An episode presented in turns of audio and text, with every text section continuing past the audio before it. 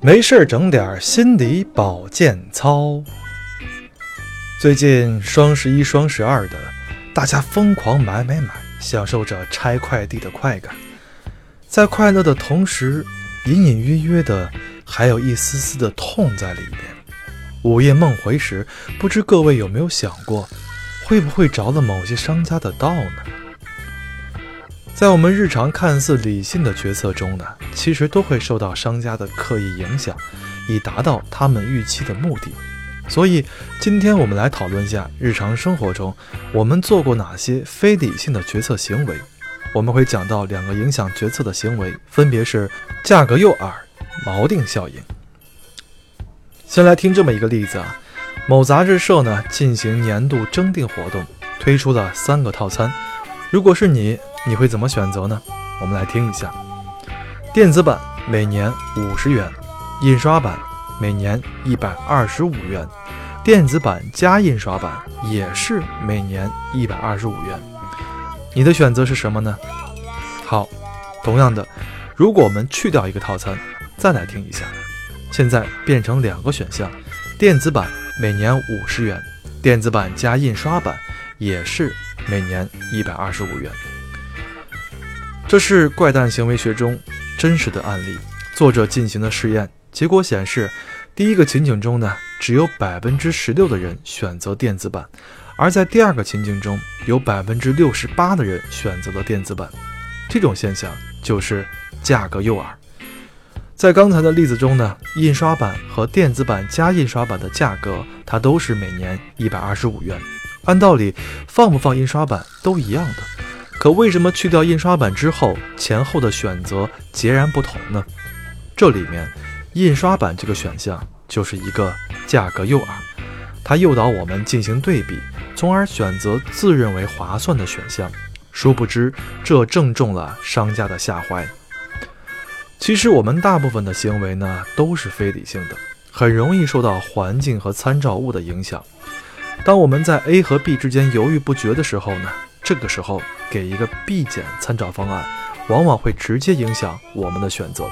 这个 B 减就是价格诱饵。这样的例子啊，在生活中比比皆是。商家在推销电视时，通常会对产品进行分组：三十二寸的康佳牌卖一千零四十九元，四十寸的东芝卖一千六百九十九元，五十寸的飞利浦卖两千七百九十九元。你知道商家最想卖哪一款吗？对，就是中间的那一款。对于客户来说，很难把不同电视机的价值算清楚，但多数人会选择一千六百九十九元的那一款。这种现象就像是飞机在跑道的两列指示灯之间降落一样。还有，你知道为什么菜单上的高价菜，即使没有人来点，也能增加餐厅的盈利吗？那是因为，尽管人们一般不会点菜单上标价最贵的菜，但他们很可能点次高价的。出于这个目的，餐厅推出一道高价菜，这样可以引诱顾客点次高价的菜，于是增加餐厅的盈利。星巴克，也玩这样的把戏。当你去点咖啡，你会发现星巴克只有中杯、大杯、特大杯，而不是小杯、中杯、大杯。这是为什么呢？你想想，如果叫小杯、中杯、大杯的话，大多数人只会点中杯；但如果是中杯、大杯和特大杯，人们潜意识里面会有一个看不见的小杯的概念，这样大杯和中杯就能有不错的销量了。最常见的还有，某件商品两件五百九十九元，三件六百九十九元。很明显，商家就是想让你选择后者。去超市买东西，同一款食品，不同口味儿。有的降价，有的不降价，没降价的就成了诱饵，让你选择降价的。所以，双十一、双十二，你是不是因为三件更优惠的策略，而选择其实根本没必要的商品呢？以上是价格诱饵，我们再来看一个实验。国外心理学家呢曾做过这样的实验，让一些大学生和房产专业人员参观一座房屋。然后请他们估计房屋的价格。参观之前，实验人员打印一份随机生成的销售数据表，分发给他们作为参考。多次实验的结果显示，无论是大学生还是这些专职的从业人员，他们对房屋价格的估计呢，都会受到销售数据表的操纵。表格里的价格越高，相对应的人员给出的估值呢也越高，反之亦然。如果你认为销售数据表是有参考依据的话，我们再来讲一个案例，还是作者，他在教室中呢进行拍卖活动，让学生出价，但是出价前呢，他让学生们将自己的社保号后两位写出来，结果显示，社保数高的人出价往往也高，而这个销售数据表和社保号就是一个锚。什么是锚定效应呢？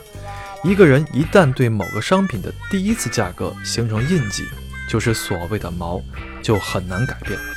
以后呢，购买同类产品也会参照第一次出价来决定出价。例如，在上海，如果你去七浦路逛街买衣服，那就是一个锚的较量。我们在看好一件衣服后，会问导购价格，比如一件纯棉半袖，导购报价两百元，有些顾客会砍价到一百元。这时候，导购就会很开心的给你包起来，而还有一些会砍价的顾客呢，这时候会说三十元能卖我就拿走，不卖就算了。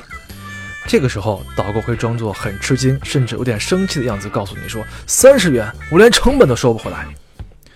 顾客这时候再说最多说五十，不行就算了。正常情况下，导购会再努力一下，但只要顾客坚持，最终会以五十元成交。同样是一件纯棉半袖，为何有人能顺利砍价到五十元，而有人多花五十元呢？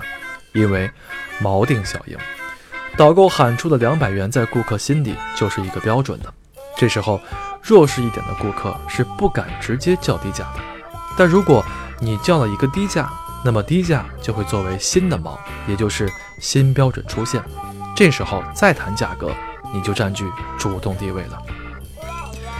最开始呢，老外是经常吃亏啊。现在老外也聪明了，重新划定了自己的锚，而导购们经常说的话变成了 “You buy 就 buy，No buy you go”。